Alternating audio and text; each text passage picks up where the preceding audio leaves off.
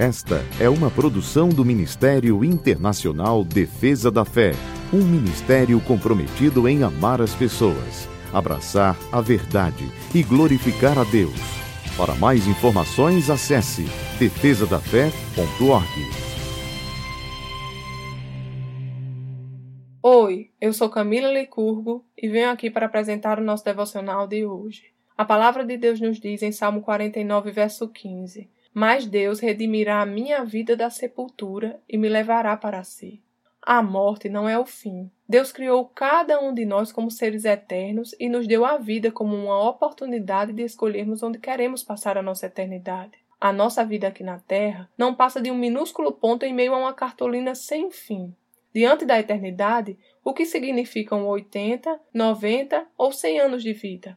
Mas é aqui que fazemos a escolha que irá influenciar toda a nossa eternidade. Queremos passar a nossa eternidade com Deus ou separados dele? Se a nossa escolha foi passar toda a nossa vida em comunhão com nosso Pai, em comunhão com Ele nós eternamente viveremos. Mas, se escolhemos viver separados do amor de Deus e da comunhão com aquele que é o nosso Criador, embora esta não seja a vontade dele, e ele tenha nos criado para vivermos eternamente juntos, Deus respeitará nossa decisão. E assim como vivemos aqui separados dele, separados dele, continuaremos a viver eternamente. Mas lembremos que aqui na terra, mesmo quando escolhemos viver separados de Deus, a sua misericórdia e o seu amor continuam a nos envolver pois o coração de Deus urge por se relacionar com cada um de nós e deseja que nos voltemos para Ele. Mas, depois que a nossa vida aqui terminar, a eternidade separada de Deus está totalmente ausente do seu amor, misericórdia, poder, proteção,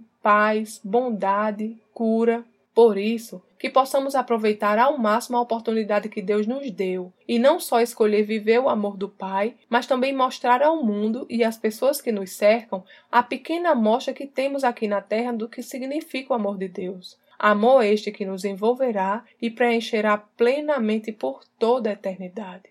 Vamos orar? Pai amado, meu desejo é mostrar a todos o tamanho do seu amor por nós. Ensina-me, Senhor, a apontar o caminho da salvação e usa-me, meu Pai, como um instrumento da sua graça para cumprir a sua vontade na vida daqueles que me cercam, meu Deus. Em nome de Jesus. Amém. Tenha um dia abençoado e até amanhã. Essa foi uma produção do Ministério Internacional Defesa da Fé um ministério comprometido em amar as pessoas, abraçar a verdade e glorificar a Deus. Para saber mais sobre o que fazemos, acesse defesadafé.org.